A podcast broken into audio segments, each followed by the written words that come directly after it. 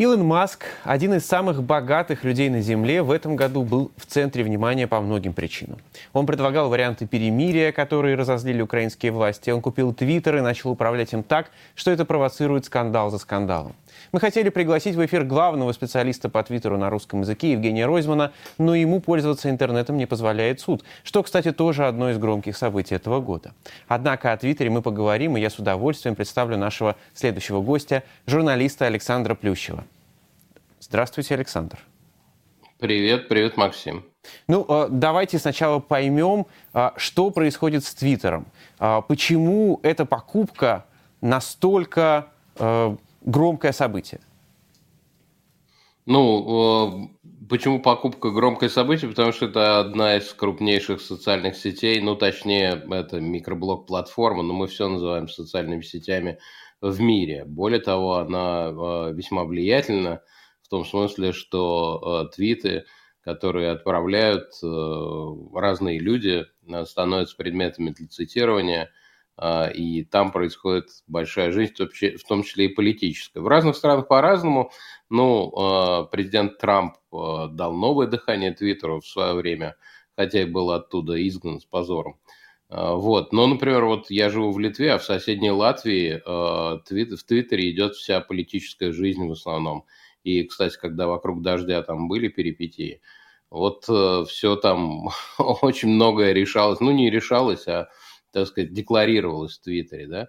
И поэтому вот, ну не только из-за Латвии, разумеется, но э, все-таки это социальная сеть, которая объединяет гигантское количество людей и э, насыщена большой степенью влиятельности, скажем так, на происходящее. А вам нравится, как Маск управляет Твиттером? Ну, хотел, я боюсь, что самому Маску даже не очень нравится. Вот, я не знаю, найдется ли человек, которому нравится, как э, он управляет Твиттером. С другой стороны, как бы его вещь, что хочет, то и делает.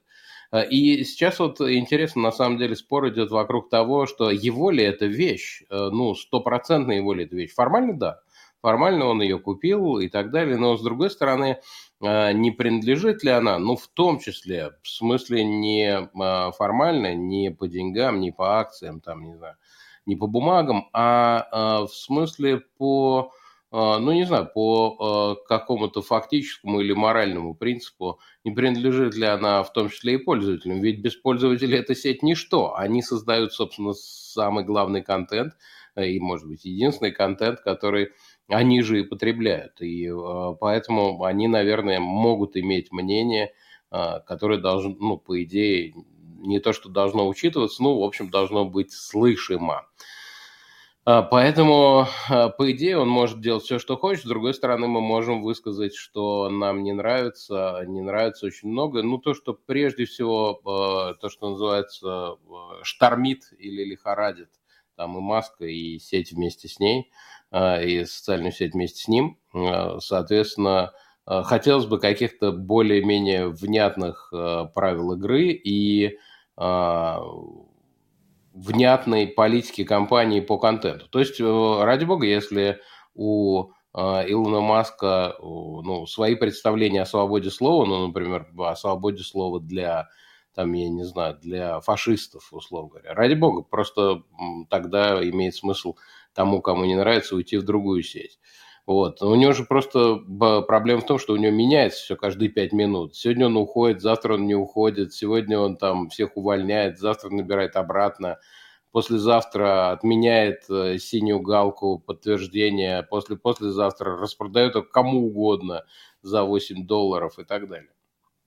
Александр, э, в России Твиттер заблокирован. Также заблокирован Facebook и Instagram насколько российские потребители адаптировались как-то к этому, или они, уж, а, или они нашли другие социальные сети. В общем, как повел себя пользователь в России за этот год? Ну, я, я, кстати, вот э, вспоминаю и думаю, а заблокирован ли Твиттер в России? Я помню, его замедляли.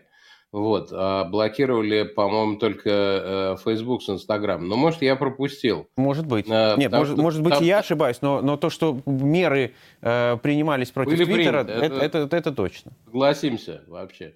Вот. Э, но в России столько, столько заблокировано всего, а иного по нескольку раз, что совершенно неудивительно было бы, если бы его где-то между делом и сначала замедлили, потом заблокировали, потом опять замедлили, потом заблокировали. А, значит, ну, российские пользователи, я, я вижу российских пользователей, там другое дело, что я не всегда знаю, где они и так далее. Те, кто хочет пользоваться, пользуются. Э, пострадали очень и Facebook, и Instagram, и, наверное, частично Twitter. Просто для Twitter это как-то было более постепенно, как мне кажется. Ну, э, замедление э, с ним как-то научились бороться. А я думаю, что VPN и прочие средства обхода э, постепенно у россиян становятся чем-то таким обыденным, как у китайцев. Когда у тебя ну, VPN постоянно включен, ты даже забываешь, что он включен. И только, может быть, какие-то неполадки при там, соединении с банком или еще что-то, ты, ты вспоминаешь, а, или видео, вот видео он тормозит, например, э, когда вот как мы сейчас с вами общаемся, вот таким образом э, тормозится, и ты думаешь, о, наверное, что-то случилось, надо отключить VPN. Вот, а так я думаю, что давным-давно все с э, этим, ну, те, кто хотел, опять же, я знаю очень многих людей, которые перестали пользоваться э, кем, какой-то из этих сетей, э, или при, появляются там чрезвычайно редко, или стараются ничего не писать, не лайкать, никак не проявляться, просто читают и все. Ну вот, э, конечно, ну такое, такое своеобразное приспособление а, на минимизацию своего присутствия. Александр, но ну, тем не менее в 2022 году э, было резкое наступление на разные а, платформы, а потом оно как будто бы остановилось. Ходили слухи про YouTube, какие-то заявления делались, но все остановилось. Какой прогноз на 2023 год в этом смысле? Ну, я думаю, что, э, во-первых, особенно наступать больше не на что. Э, кроме как на грабли. Вот, а на грабли будут наступать стопроцентно, потому что вот этого никто не отменял. И я почему думаю, что не блокируют YouTube? Я, в отличие от многих, э, не считаю, что э, там технически это невозможно, с одной стороны, или боятся какого-то бунта. Я думаю, что не боятся бунта. Я думаю, что бо... ну, то есть, может быть, боятся, но, наверное, во вторую очередь. А, а проблема в том, что если все заблокировать, абсолютно все заблокировать и оставить возможность выходить только через VPN, VPN будет у всех и не один. А, и тогда ну, блокировки ну, что значит у всех? У всех людей, грубо говоря, э, нашего круга или там... Э, Не-не, у всех, у всех, у всех. Ну, просто смотрите, э, начали с нашего круга как раз и заблокировали там Facebook, вот, и Instagram, и теперь он там уполовинен или сколько там потерял, две трети.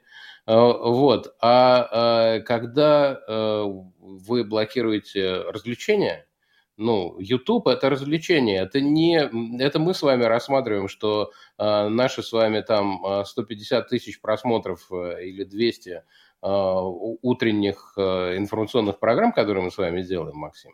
Вот, это, значит, э, и вся жизнь общественно-политическая. Возможно, общественно-политическая, да, но развлекательная нет, и мы даже с вами процентов не собираем от того, что собирают развлекательные видео и стримы в Ютубе. Вот, соответственно, это, э, я, же, я же надеюсь, вы, э, Максим, посматриваете, бывало, что делают с э, мармеладным медведем. Это самые популярные видео. Я, бывает, оторваться не могу. Вот, представляете? Простите, боюсь этого... представить, что с ним делают. Едят? Все, буквально, буквально все. Его бросают в стены, его жарят на сковородке, распиливают. Это вот. бесчеловечно. Буквально все. Да, а, значит, э, я забыл, как его зовут, это чрезвычайно популярный персонаж.